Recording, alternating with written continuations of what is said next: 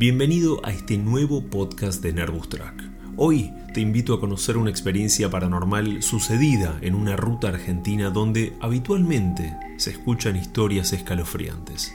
El episodio de hoy se llama El misterio de la Ruta 6. Comenzamos.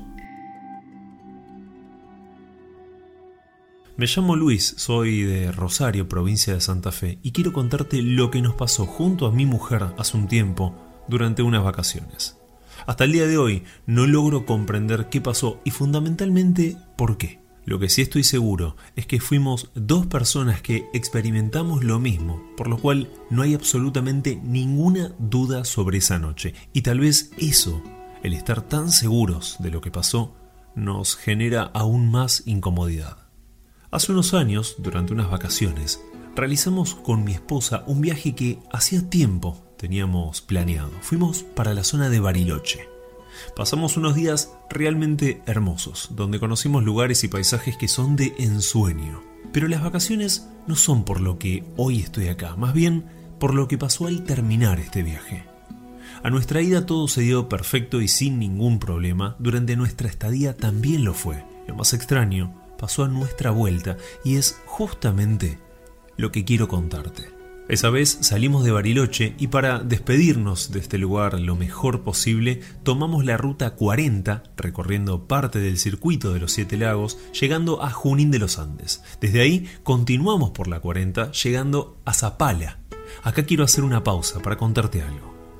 En ese entonces teníamos un Volkswagen Bora casi 0 kilómetro. Resalto esto para dejar claro que el funcionamiento era óptimo.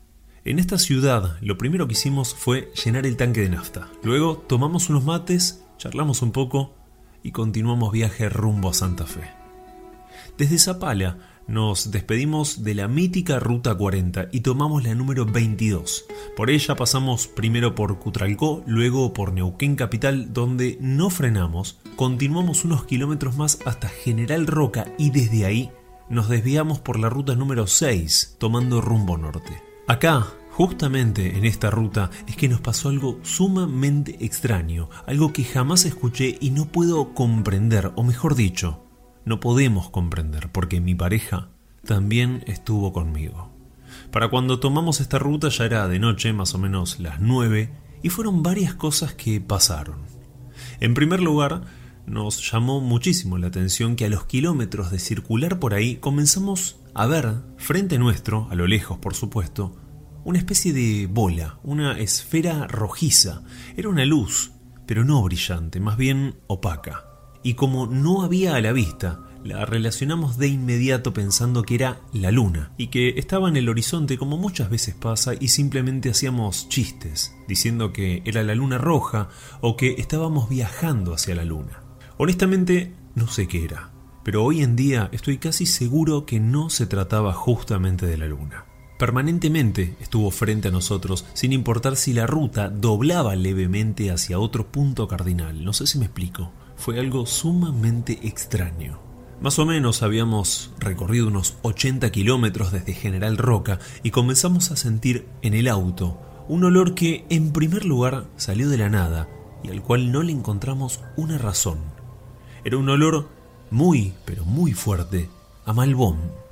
No sé si todos lo conocen, nosotros sí, y más adelante te voy a contar por qué. La cuestión fue que durante un rato hablamos sobre esto, no entendíamos de dónde había salido. Podría ser tranquilamente que haya entrado de afuera, es posible, aunque estábamos con el aire acondicionado prendido y las ventanillas cerradas. Lo extraño es que en esa zona no hay una vegetación de ese tipo, aunque, claro, uno nunca sabe, y más aún viajando en plena oscuridad como lo estábamos haciendo nosotros. Unos minutos más adelante pasaron algunas cosas más. Se sumó a este olor a malbón, uno a cable quemado o a plástico quemado, algo así. Esto sí me preocupó bastante. La ruta estaba muy oscura, no había casi tránsito, recuerdo, y no era muy buen lugar para que nos pase algo. Por las dudas, mi mujer tenía el matafuego en la mano por si teníamos que usarlo de emergencia. Queríamos llegar, aunque sea y a toda costa, al primer pueblo, frenar y poder revisar tranquilos el vehículo. Pero para empeorar la situación me di cuenta que en el tablero el indicador de combustible claramente estaba funcionando mal. La aguja, en vez de bajar acorde al consumo del auto, lentamente subía como si el tanque estuviera lleno. Ahí me olvidé por completo de la luz roja y del olor a malbón, porque evidentemente algo se había descompuesto y por esta razón sentía el olor a cable quemado. Me preocupaba muchísimo no saber qué autonomía teníamos realmente en el auto, ya que la computadora me marcaba algo que no tenía sentido, más aún cuando habíamos hecho desde que cargamos nafta bastantes kilómetros. Por suerte, y para nuestra tranquilidad, vemos a lo lejos las luces que estábamos acercándonos a un pueblo. Era justamente Casa de Piedra, desde donde sale la ruta 152 para continuar viaje hacia Santa Rosa la Pampa. Acá paramos en la estación de servicio, lo primero que hice fue revisar todo el auto y no encontré absolutamente nada. Al menos a simple vista parecía estar todo bien. El olor a plástico o a cable quemado había desaparecido. A los minutos metí el auto junto a un surtidor y le pedí al playero que llene el tanque. Jamás esperé que algo más suceda. No pasaron más que segundos, unos 15 o 20, y el gatillo del pico por donde se carga el combustible Saltó, avisando que el tanque estaba lleno. Vino el muchacho y le pido que por favor se fije porque seguramente algo falló. No podía llenar el tanque en solo unos segundos. Él intenta otra vez y vuelve a saltar el gatillo. E insistí totalmente convencido que lo que no estaba funcionando era el sensor del surtidor, pero me equivoqué. El playero carga entonces de manera manual y nos dimos cuenta que estaba lleno ya que inmediatamente rebalsó el tanque. Me quedé totalmente helado junto a mi mujer cuando pasó esto e incluso el playero no sabía qué decirme. Cuando miramos el indicador del surtidor, marcaba una carga de 7 litros y medio de nafta. Lo extraño de todo esto era que el auto funcionaba bien, es decir, el indicador, que yo pensé que estaba descompuesto, marcaba correctamente el nivel de combustible. Lo más raro es que la última vez que habíamos cargado nafta fue en la ciudad de Zapala y desde ahí hasta Casa de Piedra, donde estábamos en ese preciso momento, habíamos hecho más de 350 kilómetros, con aire acondicionado prendido y bastante viento en algunos tramos. No hay forma que esto sea posible. Nos quedamos con mi mujer tomando unos mates en la estación de servicio hablando sobre esto y no podíamos entender qué había pasado. Primero esa luz roja que cabe resaltar que luego de Casa de Piedra no volvimos a verla. El olor a malbón tan fuerte en el habitáculo del auto que también dejó de sentirse. Y el olor a cable quemado que apareció de la nada. Y por último, esta situación con el combustible que nos dejó totalmente mudos.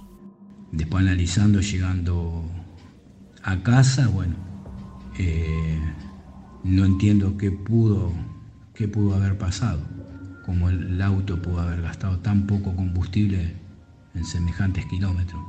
Y te quiero aclarar de que, bueno, el olor ese intenso que yo sentía de Malbón y que también lo sentía mi, mi señora, eh, yo tengo mi mamá fallecida y mi señora la mamá fallecida y tenían algo en común las dos que les gustaba muchísimo las flores de ese Malbón. Yo no sé si en ese momento nos sentimos protegidos por ella o, y que fue algo muy extraño que pasó en ese momento, era muy extraño. Cuando llegamos a Casa de Piedra, la luna no la vimos más, no se, la buscamos en todas las direcciones a ver si encontramos esa luz roja intensa y no, la, no la pudimos divisar más. Gracias por llegar al final de este podcast. Espero que lo hayas disfrutado. Te invito a escuchar mis otros episodios, a suscribirte y a seguirme también en YouTube, donde vas a encontrar esta y cientos de historias más que en la gran mayoría son totalmente inéditas. Les mando un fuerte abrazo a todos.